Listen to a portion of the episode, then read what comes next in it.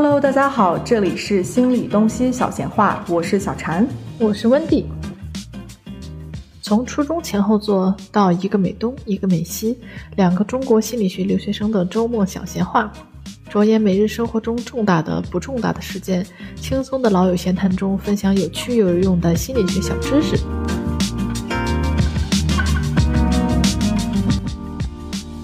Hello，大家好。啊，在这期开始之前，先让我们来介绍一下自己。我叫小婵，坐标在纽约，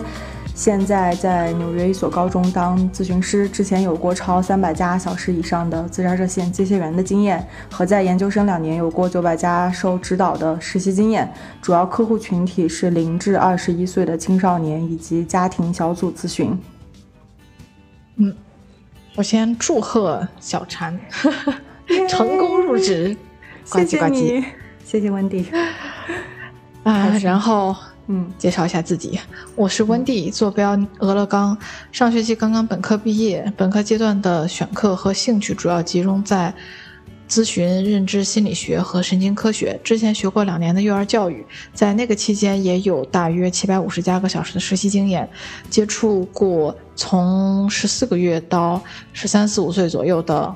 啊，孩子现在正在进行研究生阶段的学习，嗯，然后我们今天的主题呢，是从《最美逆行者》这个电视剧来看一看性别差异和性别平权。嗯嗯，这个电视剧其实如果你没有看过也没有关系，因为它是根据咱们今年就是抗疫的一些新闻为这个故事线的一个基本的一个主题，它是分成了就是不同的小故事。按道理来说，它是需要。用新闻里的这个内容来演的，可是呢，咱们的这个导演和编剧啊，做了一些私自做了一些改变。我们今天是就是来聊一下他们私自做了哪些改变，是让我们看看了以后的这个观感是如何。嗯，对。然后大部分的问题，就是网友们集中抨击的问题和我们想讲的问题，都集中在这个性别平权这个方面上。嗯，首先让我们来看几个片段，就是给大家放几个片段，根本 看不见，放一些根本看不见，是，嗯，然后第一个我们想讲的这个片段呢，就是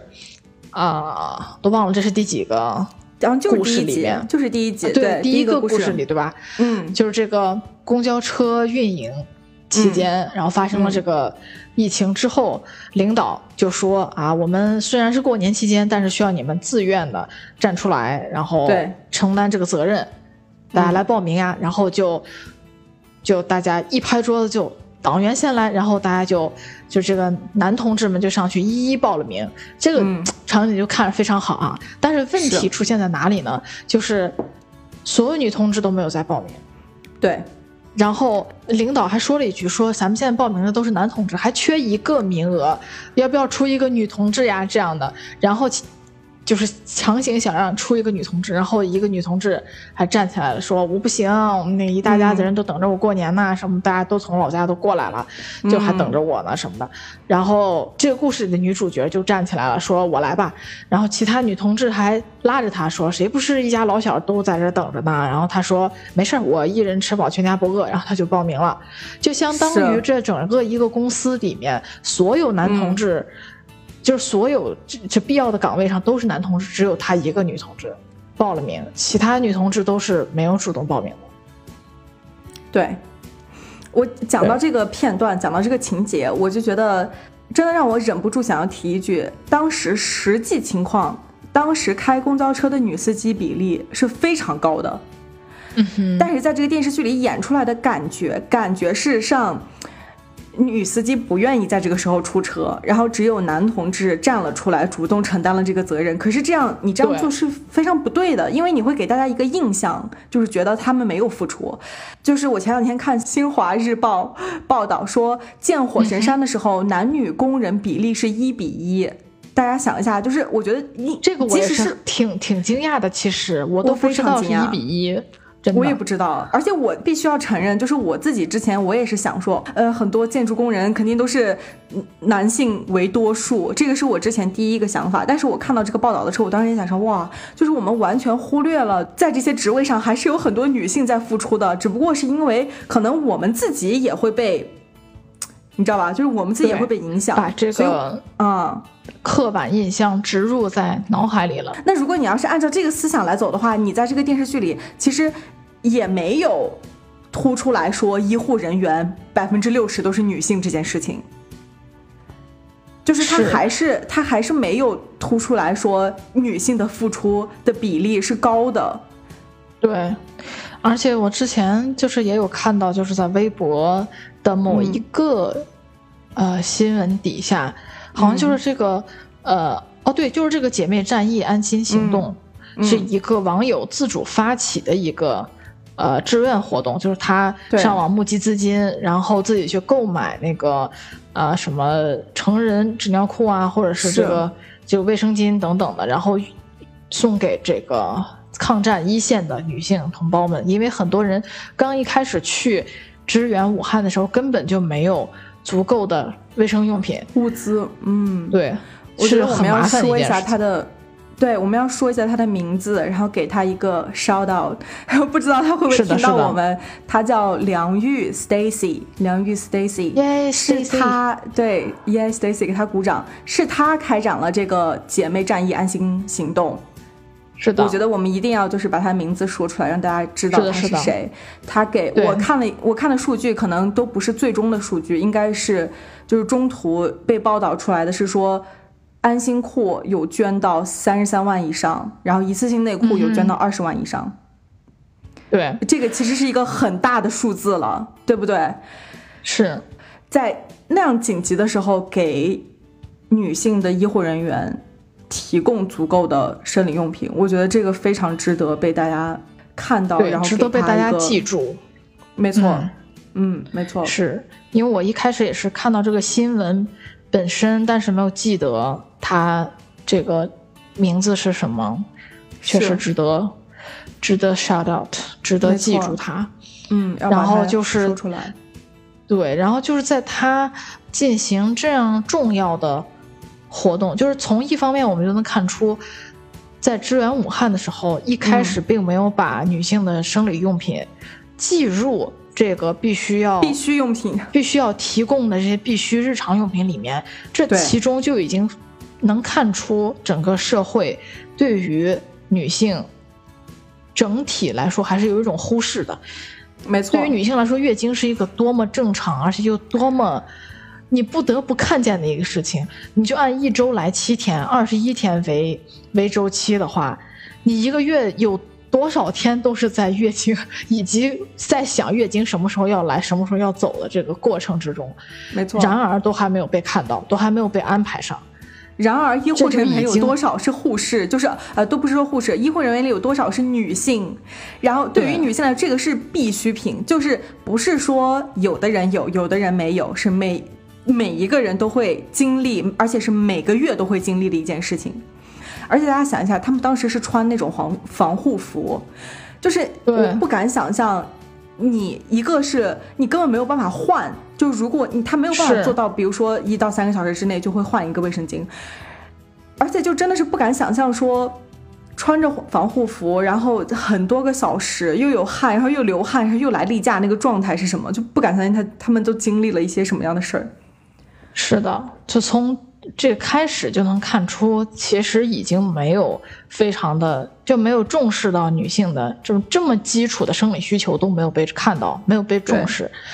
这已经是个问题了。然后再反观我们梁宇 Stacy 做出了如此大的努力，主动去填补这个漏洞的时候，没错，竟然还有男网友在底下就是冷嘲热讽的评论，说我不相信你居然募集了这么多东西，我不相信去的医护人员里面有这么多女性，我就觉得非常的莫名其妙，觉得这个人难道是没有进过医院吗？不敢说医生的比例是女性更多，但是至少护士的比例一定是女性更多的。对，而且在医院里面，每一个科室一定是护士比医生更多，对不对？对做一个，因为做一个非常简单的数数学问题，就能知道一定是女性比男性更多。嗯，然后他还觉得，我不相信，竟然有这么多的女性。而且很奇怪这个卫生巾它不是说你可以重新使用、二次使用的东西，它就是是。一次性的，就是你用一次，那个东西是要扔了的。是。所以说，因为那个男性他当时那个网友他当时说到一点，就是说我不敢相信为什么会用这么多，就是要用这么多。我跟 Let me tell you，让我告诉你，它又不是说是你可以用一次，然后再把它什么洗了以后再拿回来重新用的东西。是而那个时候就是在网上，大家是不是还有了一次讨论，就是说说价钱的问题。后来在网上有一个这样的讨论，对就是说到底要花多少钱来买生理用品？是，有一条也是很逗了，就是嗯一位男网友说，我就随便上手在网上搜索了一下，然后发现了一个就是最便宜的，就嗯一款卫生巾，还是正规厂家的正规品牌。然后你嗯看这么一包也就几块钱儿，你们都买的太贵了吧？为什么要那么奢侈呢？买这种最基础的不好吗？就是言下之意是。觉得好像现在女性都拜金，然后买个最基本的生理用品，你要选贵的，明明用便宜的你也可以用啊，这样你就可以减少你经济负担。为什么你不用便宜的，非要用贵的？然后你仔细看一下他搜出来的那个生理用品，就是是最小的那种小护护垫垫，是吧？真的嗯最最小的那种小护垫。我觉得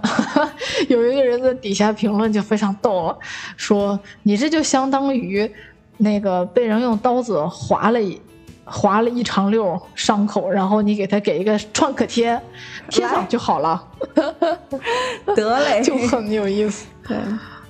真是我我觉得就是是这样，就是为什么会有这样的事情出现？其实我也在想，是说他们在平时的生活里很明显可以表现出来，他没有这方面的知识，因为对于女生来说，这些是最基本的基础生活、日常生活上的知识，就是我们一定会你不知道也得知道的事情。没错，然后这个就可以证明说，这个中间的这个 gap 有多大，中间有一个漏洞有多大，就是对于他们对这这个上面的知识和了解。而且我觉得是这样，就是如果你不了解一个什么东西，就是你不知道一个什么东西，为什么你在发言的时候这个角度是一个攻击的一个角度？你懂我的意思吧？就是他没有说啊，原来是这样呀，我之前不知道。这多好，你就不能这样好好说话吗？然后就一定要以一个反问，就是我来问你，你你生活里每天需要处理的事情，就是不知道从哪里来的自信，没错，就觉得虽然没发生在我身上，但是我很了解，我懂得比你多，我特别懂，我特别理，我特别明白，你不要骗我。啊！哦，是只要自己从来都没有经历过，天呀、就非常的自信。有人要害你还是怎样？干嘛要骗你？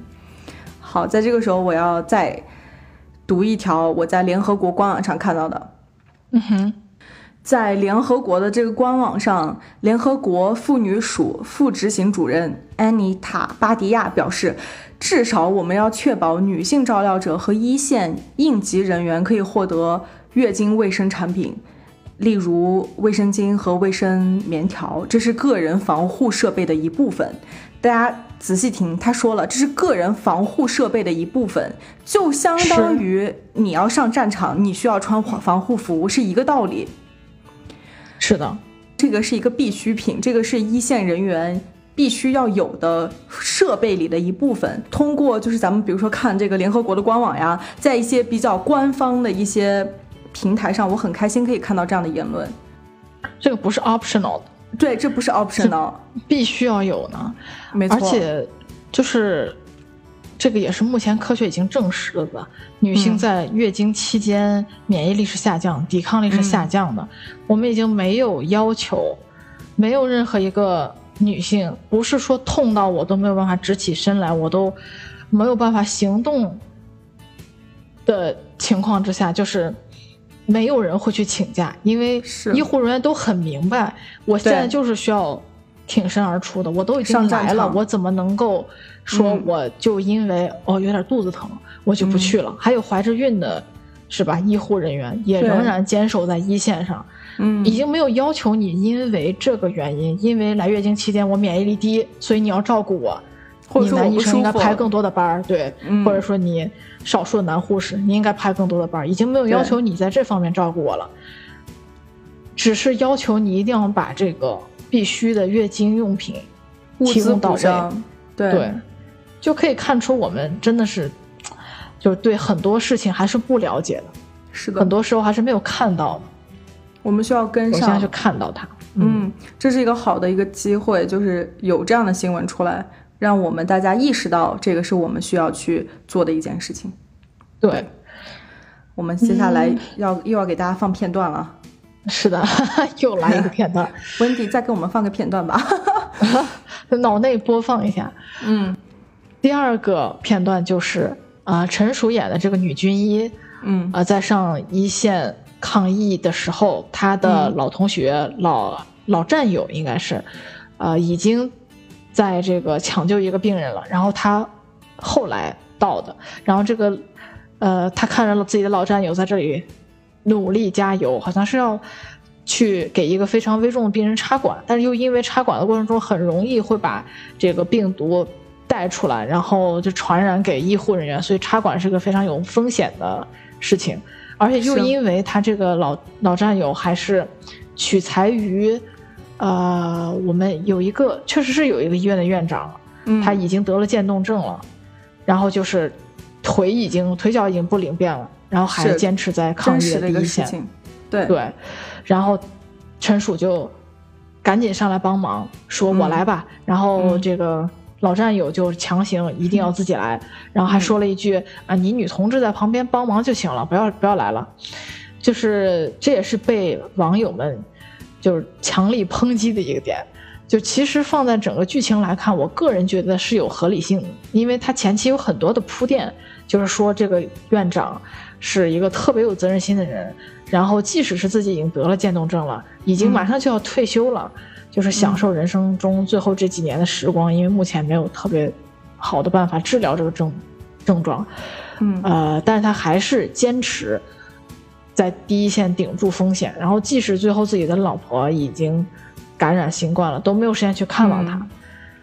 所以我觉得整体来说还是很有合理性的。可是我觉得他这个问题在于哪儿？他这个问题在于你不一定，你为什么非要把女同志给说出来？就是这就是我们我们要讨论的一个点。对，你先说。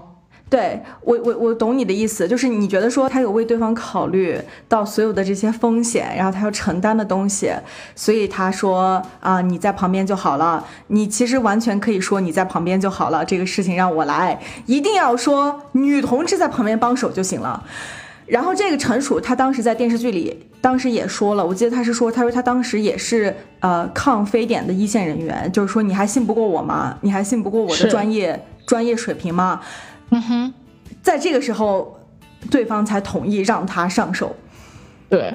就是他在找借口的时候找了一个这样的借口，就是以以你是女同志为由来找这个借口。他没有说专业问题，你可以说我觉得你经验不够。就是怎么说呢？我个人的感受来说，我觉得这里其实是想表现，这个男医生这个院长其实是就是想要自己扛下所有的这个风险的。即使是来一个男医生，他也会拒绝，就说我自己来就行了。但是他不会强调，因为你是男的，所以我你不要来。但是如果是一个女性来，他就会他就会说你女同志你就。在旁边看着就行了，在帮忙就行了，不要来了。就是一方面，我又有点敬佩他，因为所谓的这个 “quote and quote” 照顾女同志，是他真的去担担责任、担危险了，而不是说普通的这种。因为一般情况下，就是普通男性。的这种照顾女性啊，帮助啊，就很很多情况下是不痛不痒的，就帮拉门啊，帮拉凳子呀，帮开门啊，这这种东西。然后真正到了职场上，或者说真正到了关键时刻，你要跟他争夺一个利益的时候，他是根本不会让你的。在这个方面上，我还有点敬佩这个角色，就觉得他口中的照顾女同志，他还真的照顾了，他还真的是去揽下这个责任和这个。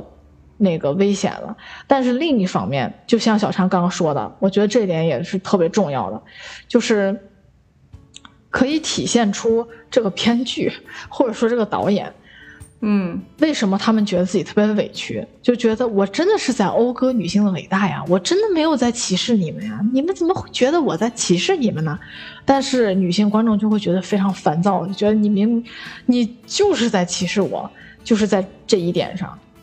是，我就在想说，如果他旁边站的是一个男医生，他也为了照顾别人，他会说你这个男同志站在旁边就行了吗？就他肯定不会把这个说出来。因为你是个男同志，所以你在边上，你在边你在旁就就什么男同志在旁边帮手就行了，对，别上手。就是他不会，但是他一定要把这个说出来。就这个时候，我觉得是大家觉得不开心的时候就上来了。一个是考虑专业，你可以说你的专业水平，就比如说经验没有我高，我来做。要不然的话，就是说我担心这个风险太大了，你别来，我我我这个风险我来承担。OK，我觉得完全没有问题，反而还是好的。但是他一定要强调一下，女同事在旁边帮手就行了，就会让人觉得说是不是故意的呀？第三个这 episode 里边也能体现这个问题，就如果我。只把这个拍成一个电影，比如说就这么两集，然后中间出现了一句台词，说你女同事在旁边帮忙就行了，我还可以，我觉得我个人来说我还能接受。其实，对，就因为他整个这一个铺垫下来，我觉得人物还是比较丰满的，尤其这个院长的形象。但是，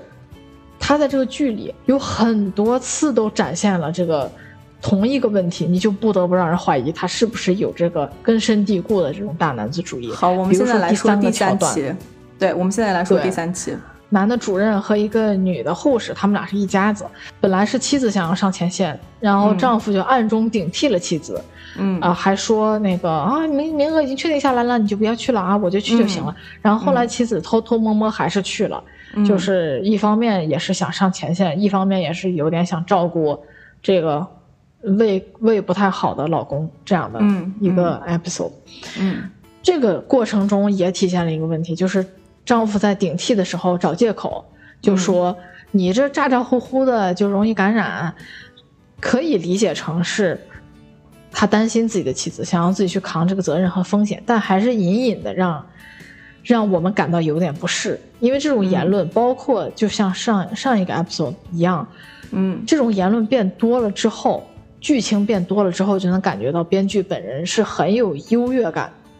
就我们上一期提到过的，在女权这一期里面提到过的，就有特权的人他是感觉不到、意识到、意识不到自己有这个特权的，所以他很难明白为什么女性觉得被冒犯到了。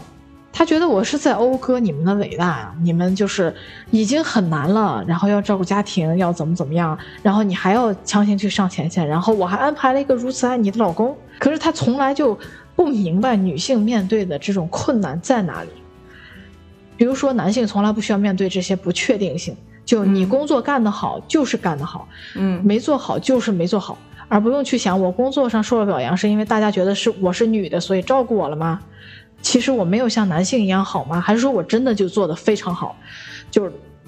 一骑绝尘，于是受到了表扬？还是我受了批评没提拔我是因为我真的做的不够好？还是说因为我是女性，他会觉得我一定会把精力放在家庭上，或者说我的精力一定不如男的，怎么怎么样？于是不提拔我？还是说我就是做的不够好？这些不确定性也是一个非常消耗人的一个过程。男性是永远不用面对。这样的不确定性，而像编剧、导演这样的位置，我觉得他们是非常有。我因为我不知道这个剧情，应该主要是编剧吧。我觉得他是非常有优越性，他根本感受不到女性真正面对的困难在哪儿。他还顺着这个写，他不仅没有体会到，他觉得自己可委屈。我明明是拔高你们的形象，就觉得我我对男性和女性都一样的呀，都挺好的呀。但是你看剧中男性用来帮助女性承担责任的理由总是你是女同志，你也咋咋呼呼的帮不上忙，就总有一种 downplay，就是觉得。说就是因为你女同志你不行，而且他在说咋咋呼呼的时候，他没有在说你的专业能力、你的业务能力够不够，他没有，他是完全忽略掉你的业务能力的。咋咋呼呼是来形容什么？咋咋呼呼是来形容一个人的性格吗？还是你咋咋呼呼来形容他工作能力是咋咋呼呼？你在描述他不能去的这个过程里边，你完全没有提到他的业务能力够不够。你提到的这些点，其实跟他自己能不能胜任这个工作是完全没有关系的。是，就是站在这个剧中的这个男主角的角度看一下，他应该是信任自己老婆有这个技术能力，他只是因为担心我的家人，我不想让我的家人陷入如此境地，于是我主动承担这个责任。但是你，他给出的理由就能展现出他心里仍然觉得，因为你是女的，所以我觉得你很有可能不太行，嗯，比比我个男的不太行。于是我个男的还是去比较好，就展现出了这种非常就根深蒂固，但是又非常不容易被人察觉的这种歧视性在里面。没错，其实他老婆也反反驳他了嘛，就是说、嗯我不允许你质疑我的专业性，我已经在这科室干了这么多年了，我的的专业性是不容置疑的，你为什么嗯不让我去呢？嗯，当然能看出来他是为了保护自己的爱人，但是嗯仍然能看出这个保护之中，他的那个担忧有一部分是因为你是我的爱人，我不想让你受到危险；另一方面又是我觉得你是个女同志，女的就是没有男的行，于是我不嗯想让你去。对，就是总体上吧，让人觉得编剧有种这样的感觉，就是女性总体就是没有男性行，嗯，但是有那么几个女的，哎，通过自己的强行努力，站在了与我们男性一样行的这个地位上，于是她们好厉害，她们特别好，嗯特别强。这种思维模式本身就是特别有优越感的，站在一个高位上点评，就是我们男的比你们女的厉害，有几个特别突出的，哎，站到和我们男性一样厉害的哦、可以你才跟跟我们啊站在平等的线上。对但你们是特例，你们不是，对，你们不是所有的人。是，大多数女性都是呃持家、看孩子没有那么厉害的，就这种嗯高位点评本身就是非常让人不舒服，没有一个嗯平等沟通的。是我在看这个片段的时候，我和你想的其实是一样的。就嗯如果说他是觉得哦，这个前线危险，然后他是顶替了一个男的医生，比如是他弟弟还是什么的，呃，然后就说啊、我顶替你不行，这个你呃我来，我上，我还觉得哎，这个人真的很热心，很在乎家人。但这个因为对方是他的老婆，然后他在这这个里面一直在提。你是女同志，所以让我来去，我是男同志。我觉得这个点就是一个很、很，就是他这样一说，就会让人觉得有点儿不舒服。对，也是一个刻板印象。对，对，后来呢，这个片段后来有一个情况，我真的是觉得有点莫名其妙。就是第二次他那个老婆不是后来又上前线了，报名的时候，我实在是不清楚他们这个医院这个安排谁可以走的这个阶级的这个安排是怎么什么是什么一个情况啊？但是呢，这个院长在护士报名了以后，竟然是先给她老公打电话。问她老公说：“ 你老婆这个护士要去，她能不能去？”然后她那个老公说：“啊，不行，别让她来。”然后那个院长挂了电话以后，给这个护士说：“你看，她都说了不能去，是啊，excuse me。”做决定是她老公可以做决定，她能不能去？做决定难道不应该是院长决定吗？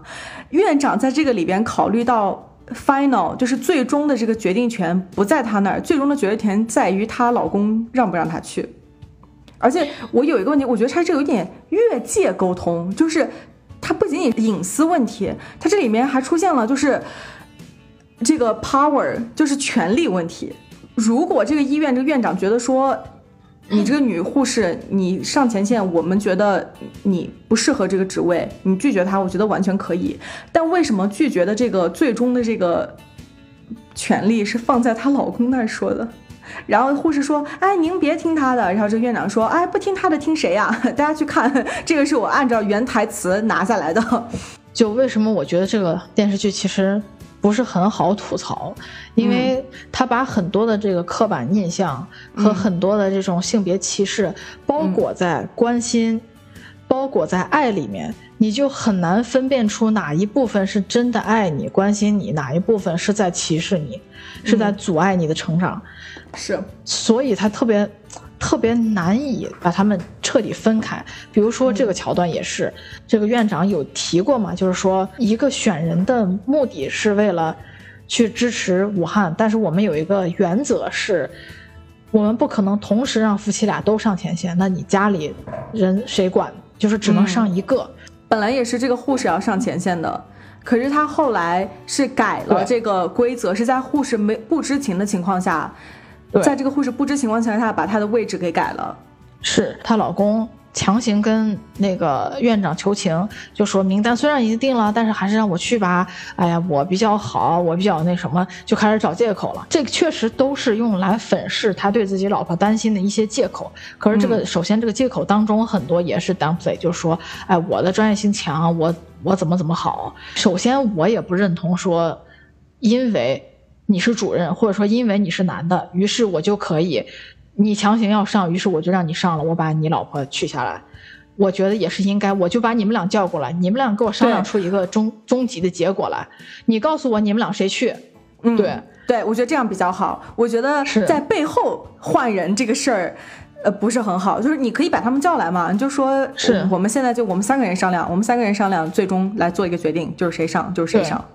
是，就这个决定本身又透露出一个非常的。微妙的，就是你看院长也觉得了，你们一家之主是男的，嗯，是这个男的是家里的主心骨，是家里最终拍板做决定的那个人。所以，是如果你强行要去，强行告诉我我老婆不能上，那行，那就你上，我就不让你老婆上了，嗯，就听你的了。那整个话语权其实还是落在男性。护士当天出现都是带着行李箱出现的，这就证明他完全不知情，他的位置被换了这件事情。所以说，我们说一个家庭里不太可能说完全平等，就说一定是一半一半的责任，一半一半的爱，总会有一点点倾斜。但是，对现在主要的话语权还是落在男性手里，主要还是一个父权社会。院长也是这样想的，确实是把这个歧视又包含在。包裹在这个关心和爱里面了，就是因为你爱人关心你啊，你爱人保护你啊，所以他要去啊，然后我就同意了。但是有没有人考虑过女方自己的主观能动性和她自己的主观意愿呢？是，她也想去的呀。对你把她的身影完全给消磨掉了，她完全没有位置来说话。对，相当于是她说话的权利是在她老公之下。对。她老公说的话更能被听进去，更有力量。她说的话是更没有力量，这一点是，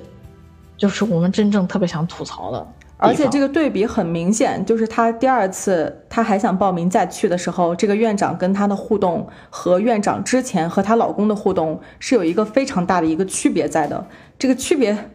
就在于说，你说的话在我这儿没用，你得听给他打电话，得听听你老公的，这才有用。就这个也是一个很鲜明的一个对比，是。这个才是我们俩对这一集想说的这个点，就是想提一下这个非常根深蒂固，然后又微妙的、不容易察觉的这种包裹在关心之中的这种性别不不平等和歧视。是，接下来再讲一个这这个电视剧上热搜的一个又一个新的热点，是的，婆媳战役，哎呦。为什么呀？当时这个标题把我看的都有点尬住，好尬呀！我不敢相信我们要讲这么尬的剧情，真的是还是有点有点小尬。主要剧情是，啊，婆婆和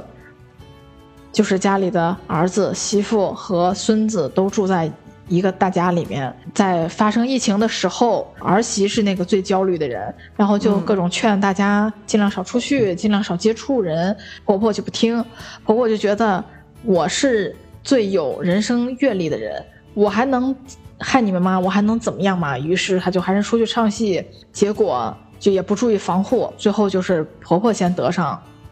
新冠了，儿媳妇得了，对，传染给儿媳妇了，应该是传染给儿媳妇了，但是，嗯，呃，孩子和老公都没得，于是他们就把那个呃这个儿子和孙子打发到老宅去住，然后他们俩就在这里住着隔离。这样的一个情况，然后通过这个，呃，婆婆和媳妇同住一屋檐下，同时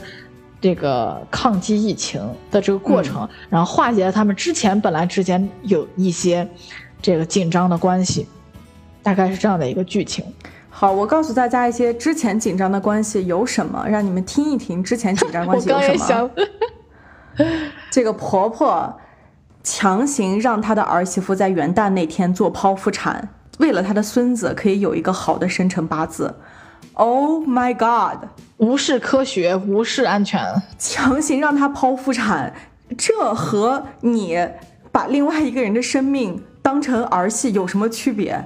你完全没有在考虑，而且他当时愿不愿意啊？你就让他强行剖腹产，而且呢，他们俩之前关系紧张，还有另外一个非常大的原因，是因为这个婆婆觉得她那个名字起的不好，然后她这个名字呢是她儿媳妇起的，觉得她儿媳妇起这个名字里面带了她儿媳妇家的姓，然后这个是同音字，也不是真的有那个姓那个字。他觉得这个孙子就又变成他们家的人了，然后觉得这个孙子哎不能变成他娘家的人，一定要变成我们家的人。天呐，二零二零年了，大家，我们还在为这个纠结，还在讲这个名字还有姓的事儿。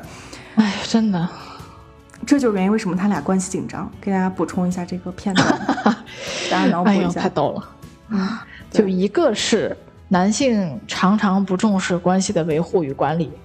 当然，这是因为现今的社会结构还是父权社会嘛，就是每个人都有自己成功的模板。男性的压力主要是社会成功的压力，一定要变成一个社会成功人，所以男性总是容易轻视了平时在生活细节上对于关系的维护，容易觉得除了挣钱、吃饭啊，过上物质更丰富的生活是重要的，其他都没有那么重要。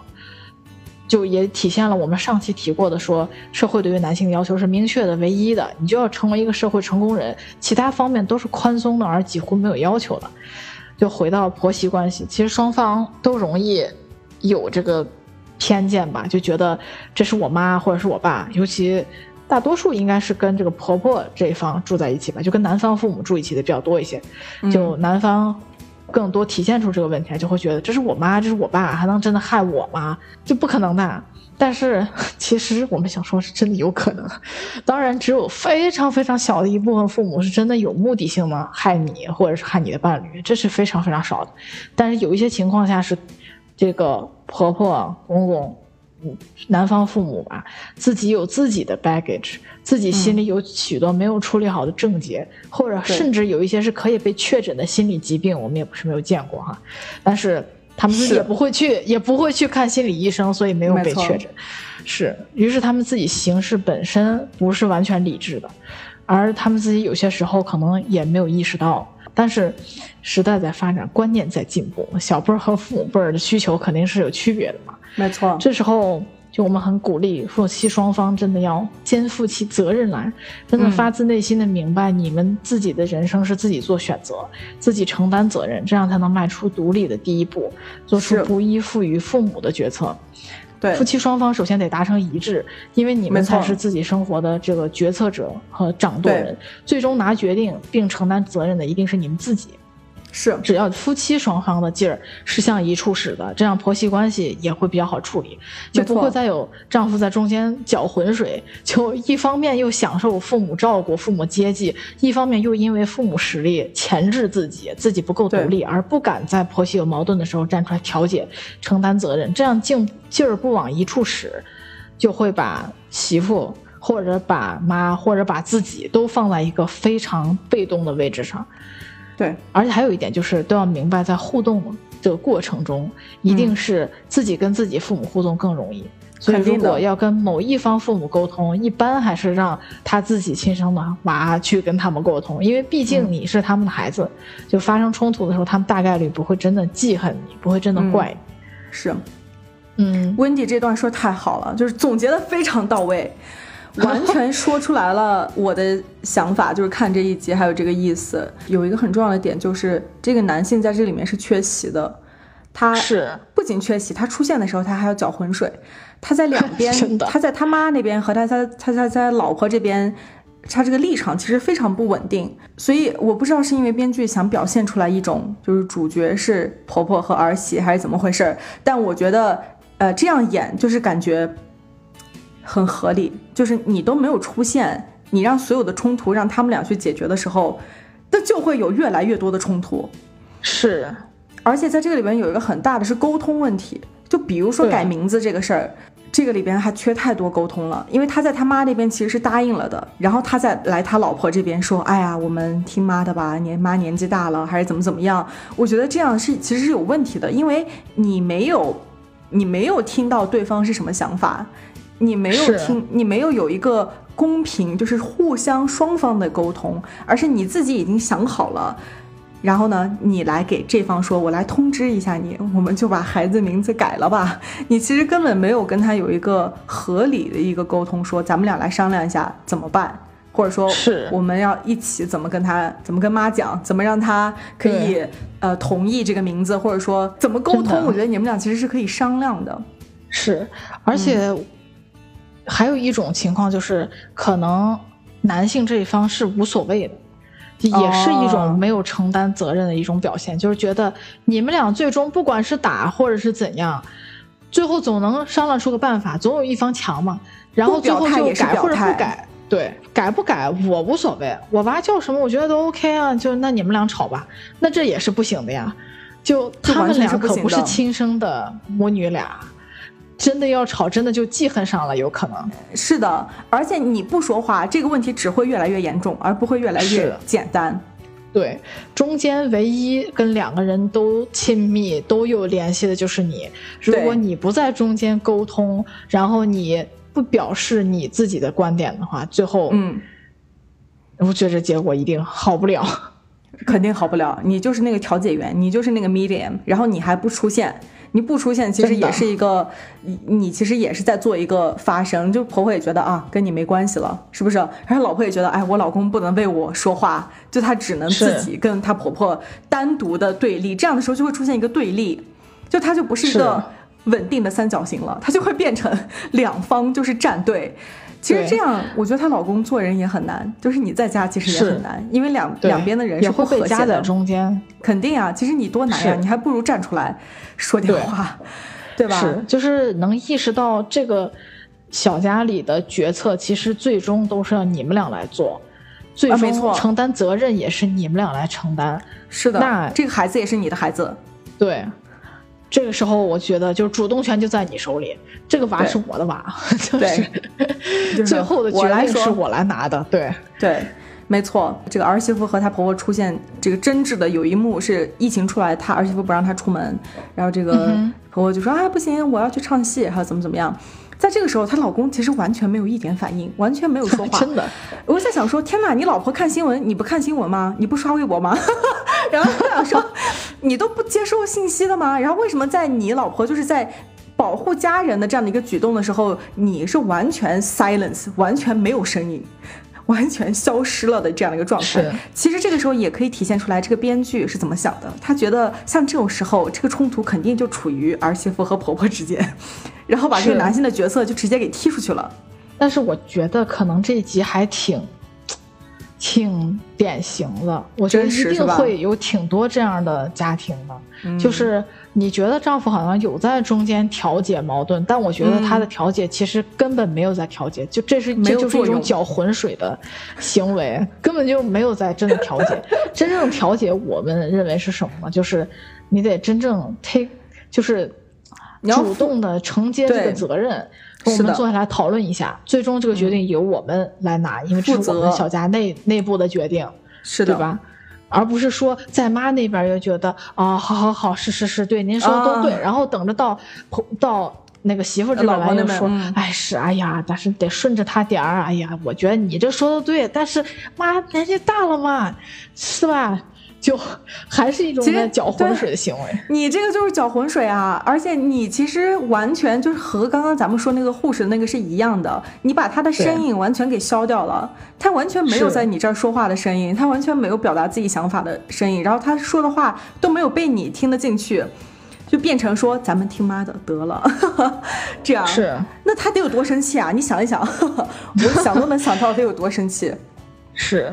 嗯，然后后面还有一段，就是丈夫最后领着孩子去老宅住，完了，对。一开始吧，后面还算可以，就一开始嗯。还照顾不好孩子，就也能看出平常对于孩子的陪伴啊和养育的缺失，尤其在当时。就这个剧情过程中，双方嗯。都是双职工嘛，两个人都要出去上班的的情况之下，还是大部分是除了奶奶在带，另外就是媳妇他老婆在带，嗯，对，然后，呃，就爸爸自己完全不知道小孩一天的 routine 是什么都不知道，就是对。婆婆 和儿，就是妈和媳妇一人一句早上吃什么，然后过一会儿怎么弄，然后再过一会儿怎么弄，中午吃什么，中间加什么餐，然后几点钟睡觉，就感觉就是爸爸完全不知道，没有没有 idea 就他是从从头开始当爸的，是。对，是，但后面也体现出他最后上手的时候也就照顾好了，就是你得给他这个机会，证明其实他可以学不为什么会不让他来呢？对啊，对，没有什么学不会的，你可以，他也可以，是，就是我们也是鼓励吧，再一次鼓励伴侣间经常要沟通关于家庭无偿的劳务以及外部有偿工作的这种分工，要找到对于自己来说最合适的那个比例，因为很难说真的做到所有事情都是一半儿一半儿，这个也是挺不就。挺不好做到那，你是所有事儿我都一半儿一半的分的完美，但是我们不想看到的是，有一方在没有特殊情况的情况之下，全盘包揽了家务，还要做外面的工作，那这一定不是一个好的共同承担风浪的表现。是这种情况现在更容易出现在女性身上。我们嗯。觉得是因为长期以来的社会印象以及期待是女性要承担家务，男性出去工作。但是现在新时期，女性为了争取与男性平等的社会地位出去工作，但是同时又很难要求伴侣来分担家务，然后男方又没有这个主动的意识，说家务共同承担的重要重要性，于是就嗯。导致很多女性被迫成为超人，就是要在外面工作，要在家里面承担家务。双份工作，而且付出不会被看到，也没有劳酬。先说一下你说的这个，我觉得呃最简单的沟通的方式就是直接沟通，这就是最简单的沟通方式。比如说讨论家务这个，你不说才是问题，你说了以后这个问题才会被解决。比如说你觉得你们现在这个分工是有问题的，或者说我感觉好像我现在做的这个有点多了，你一定要跟对方说，因为如果不说的话，其实这个会越积越高，就是你可能会越来越窝火，你懂我意思吗？。是，然后等到嗯最后的时候，你可能爆发的时候，那个点就已经不是引火的那个事儿了，可能就是积累起来的一个点。所以说，最简单来解决这个问题，就是直接跟他讲说，咱们来商量一下，这怎么办？就是我现在觉得这样是不 OK 的，或者说我觉得这样不行，就直接来说嗯最、最简单的。然后这个剧里后来还有一个也是，就是他们最后本来是打算要去女方的老家。离开武汉的，然后在过关口的时候，她老公和带着儿子开出去了，然后他们俩决定又回来武汉。回来武汉的时候，她婆婆说：“我儿子和你儿子都过了，只要他们俩安全了，我们一起扛。”哎呦，这话说的，人家女儿的生命安全就不重要了。就是啊、我儿子和你儿子行了，那就行了，其他人无所谓。就这个，你不觉得特别刺耳吗？就是是，就我就又想起，就这个话就能让我想起，就是郭郭导嗯，郭导他的另外一个剧《娘道》。娘也能，就是他一直强调《娘道》这个剧是他是他为了讴歌自己母亲的伟大，于是写的那样一个剧。就是我也能隐约 sense 到，就感觉到他好像确实是在说，就是你看那个年代的女性啊，或者说你看嗯现在的女性、多么的辛苦。啊，啊把自己的一切都奉献自己在自己的孩子身上，而且尤其是自己的儿子身上，对多么的伟大呀！就是这种感觉，你要要回馈，要弘扬，就是要要一定要 shout out 这个奉献精神。就我能感觉到有一点点这样的，这这这种意思义气在里边，是不是？有股气在，对，真的。但是就我觉得这个事情本身就不太对劲，你没 sense 到吗？就 就这个事情能发生本身就不太对，你不为什么去他是想这牺牲的那个事儿一个？对，为什么一定要牺牲还有在这点个家庭的感觉。对，在这个儿子身上，对，让人感觉到嗯。有一点鼓励，这就让人觉得不太对劲了。是的，当然，你也可以说他一不小心把这个剧情中的这个呃孙子也搞成了一个男孩子，不是一个孙女。是。但是你看他过往的这各个每一集的表现，以及他之前这个娘道嗯，的这个剧情表现，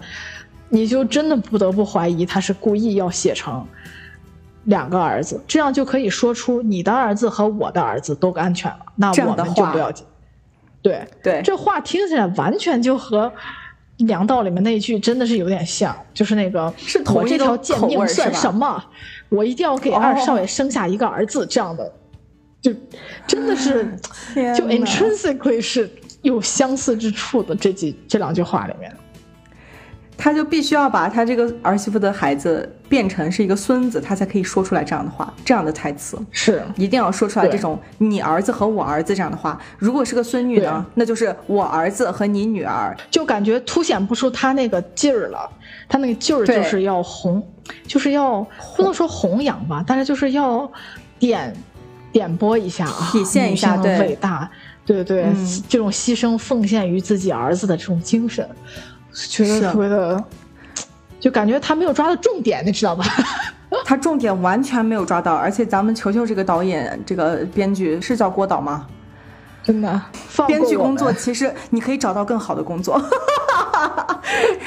你不需要要当编剧，你可以找到更好的工作，来吧，真的，真的是这这个剧情，我觉得温迪也说到一个。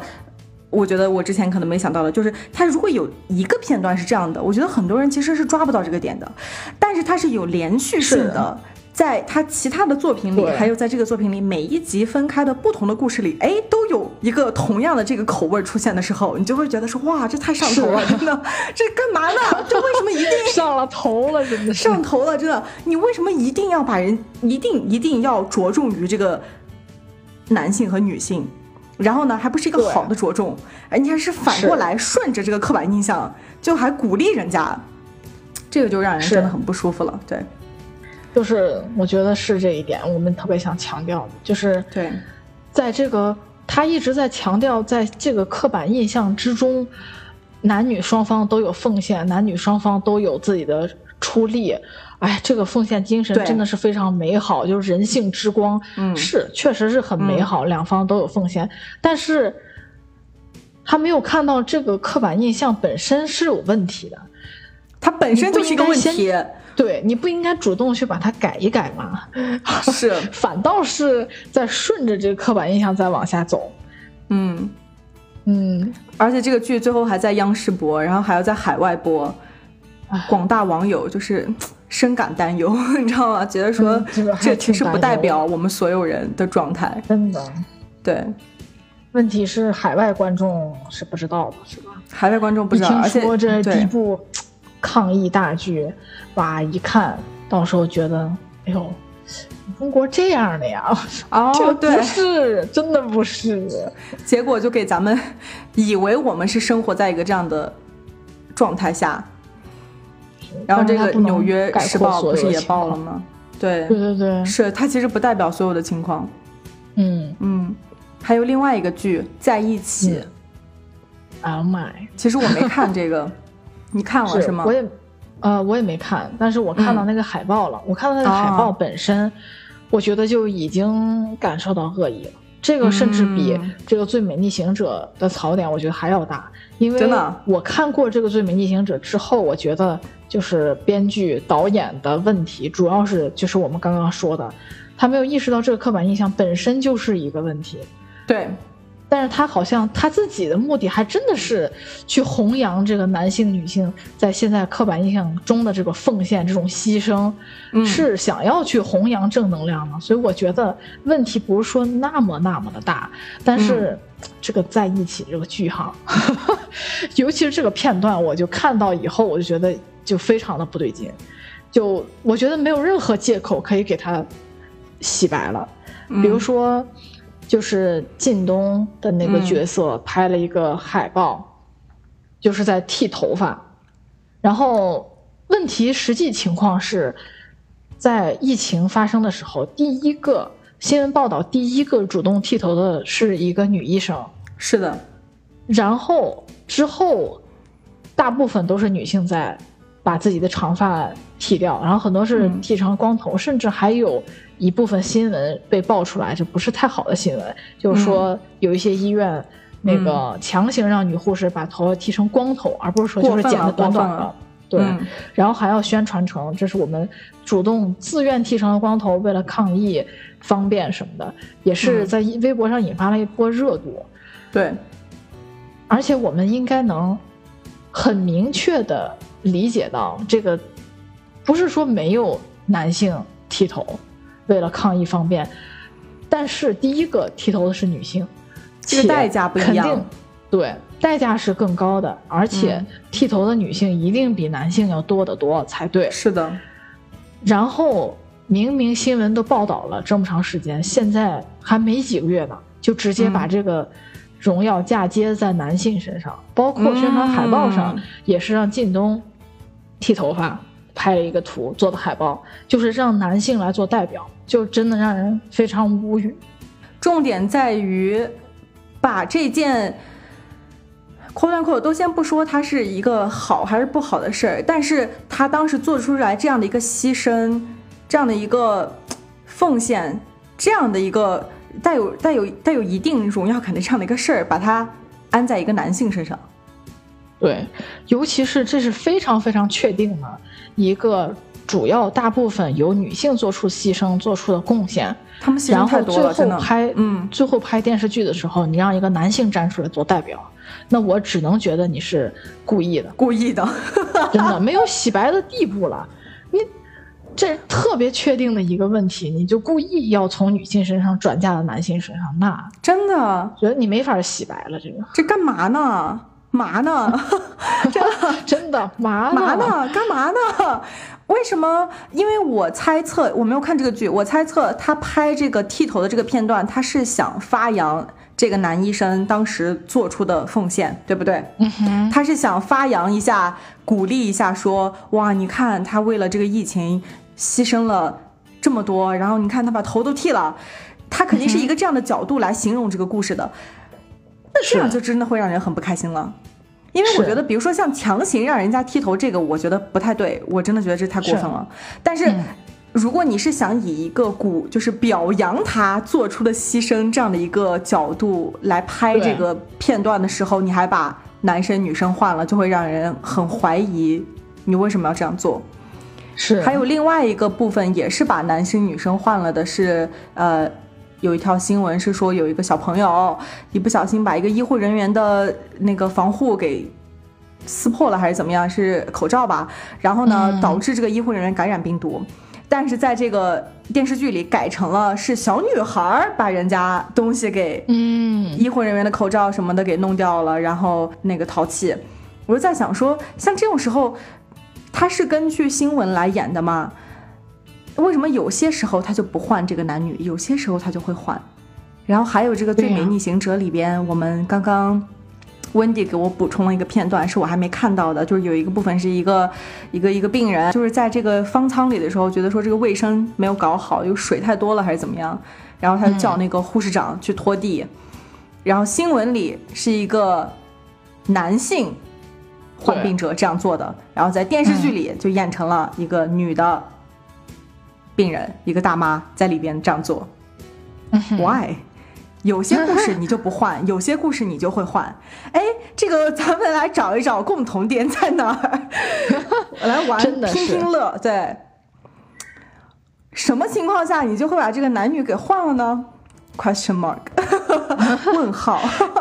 真的是，就这个大妈在方舱医院里面，就是不配合工作什么的。嗯，因为新闻里面只说了这个男性。就是就态度很恶劣，就明明人家护士还忙着照顾病患呢，然后你还非要让人去拖地，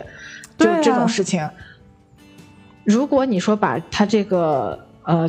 电视剧里面的这个大妈还是换成个男性，然后因为他的就我觉得他的目的是为了表现啊，这病患们也都是普通人，然后因为自己得了病很难过，然后又因为他这个剧情演的是他有一个。呃，在边疆工作的老伴儿，然后很好几年都回不来一次，他好容易能见到他一次了，今年。结果这样看来又见不到了，然后就特别生气，呃，特别急，就想走，然后每次就自己已经没症状，但每次测都是阳性，每次测都是阳性，然后回不了家，就特别气，然后就找，其实就是跟护士撒脾气那样的，嗯，就是表现患者也是正常人，也是个普通人，那他就按照原新闻演，就让一个男的来演自己生病，也是有这种。沮丧感的不行吗？新闻里面没有没有展示说这个男的最后有没有态度转变，或者说他是不是有什么原因所以在这发脾气。如果你要把这个剧里的这个大妈换成一个大叔的话，可能又会引起网友的讨论，觉得你是不是在强行美化这个大叔？明明人家新闻里没有说这个人可能，这人可能就是本身本性恶劣哦，我懂你意思，他就他就是刻意找茬，然后你现在非要美化，给他找一个原因，说他是因为后来见到家有来道人难受谢啦。他后来是跟护护士和解了，是吧？在这个电视剧，里，和解了。然后因为护士长帮他把老伴儿找来了，隔着玻璃见了一面，然后他就、嗯就诉说了自己的内心痛苦，就觉得哎呀，谢谢你，我也不是故意要为难你们，我就是特别着急这样。啊、我但是我就觉得哎呀，因为他是根据实事的新闻来演的嘛。如果他把是实事的新闻上改动改成了这个人后来变成扣单扣好人，就可能也会不太合适。对，但是很有可能真的编剧没有想那么多，只是觉得这个剧情更适合一个大妈来演，就是特我我蛮不讲理编剧，是这样想的，对。是吧？特 蛮横霸道。我觉得说感觉好像哎，大妈就是嫌水上地上有水，感觉好像很正常的一件，好像哎可以让他来演这样。这大叔好像不会这样吧？大妈合适大叔好像就让大妈来干。大叔应该会往地上洒水吧？我觉得，救洗完脸以后洒点儿，救命！洗完脸满地都搞笑了。是水是吧？对，洗完脸以后洒点水，真的太逗了，浇浇地。我们想太多。是我们想太多，脑补脑补，这个是假的啊！不要大大家不要听这个。行，那咱们最后给大家总结一下，今天这期就是主要是根据看《最美逆行者》，还有一点在一起的这个讨论。嗯，就是来看看我们通过这个剧发现的现今生活中存在的这个性别差异、性别不平等的问题。嗯，是，讲真，如果这个剧它没有被推到热搜，我是不会去看的。但是呢，是你既然做了一个娘道，我是肯定不会去看的。但是好像也没关系，就是我不看好像也没关系。但你要做一个这种抗议的剧，就是这种全球的一个这样的新闻，你还要在央视播，你还要播到海外，那我就不得不去看一看了。不看不知道，一看 吓一跳。真的是，哎呦，我吓一跳太搞跳。笑了，吓一跳。嗯，真的是让人呃是是是让人有一些感想。对我和温迪今天就是分享一下我们俩对这个剧的感想。对，嗯，是这样子。然后可能希望引发大家的一些思考吧。对，是这个思考应该会带领我们越来越向这个理想中的社会前进。没错，我觉得是一定的。然后我觉得还有一个是，我觉得这个其实是有点像一个创伤的经历。对于其实对于医护人员或者对于当时就是第一第一线经历抗疫这个事情的人来说，嗯，因为那个就是一个生与死的一个战争嘛，而且当时是是最开始的时候，尤其对于咱们国内就是武汉这边的人来说，我觉得对于他们来说是未知的，有一个很大的一个未知性在里边。然后我好像之前也有看到有人说，咱们要给医护人员这个心理健康咨询要做够准备和给他们做够这样的一个支持。这个是因为我们这期没有跟大家说让推荐大家去看心理医生，所以在最后的时候 要给大家插一个又来又再推荐一波。对于经历过创伤的人，可以来来一波心理上的呃心理咨询来支持。是，我觉得小陈这点提的特别好，可能大家还没有特别的重视到，就是医护人员心理压力对，是极为大的。没错，在这个疫情期间，其实也有过几则新闻呢，就是医护人员承受不住这么大的心理压力，然后就自杀这样吗，在纽约也有吗，对，真的是非常。心痛。嗯，太心痛是了。而且那个时候是三三四月份的时候，因为是刚开始，所以我觉得那个时候是最紧张的一个。为什么它会被列为创伤？是因为没有人知道会发生什么。然后当你在一线，你见了那么多的突然一下猛增的这种生与死的这样的战争的时候，还有这么多的病情一下子上来的时候，那个心理压力是不敢想象的。对，对，不仅是对于自己的安危的一种担忧吧，对于自己身边人也会担忧，以及是的，就是就刚开始工作的医护人员，我觉得应该都会经历这个过程。对，就真的你救不了的人太多，从你的嗯手中就这样漏过去了如此多的生命，然后可能嗯在这次的疫情之中又经历一遍，就有很多事情你无法控制，无法无法拯救。这个压力也是相当大。对，这是需要呃 process 一下的，需要聊一下，需要把它过一下，需要处理一下的。好，那就谢谢大家今天来收听我们的第十八期播客，这里是心理东西小闲话，我是小婵。我是温蒂。如果喜欢我们的主题的话，别忘了订阅、分享给身边的朋友和家人们。如果有你们想听我们聊的话题，也欢迎留言告诉我们。我们下周再见，拜拜拜拜，拜拜拜拜。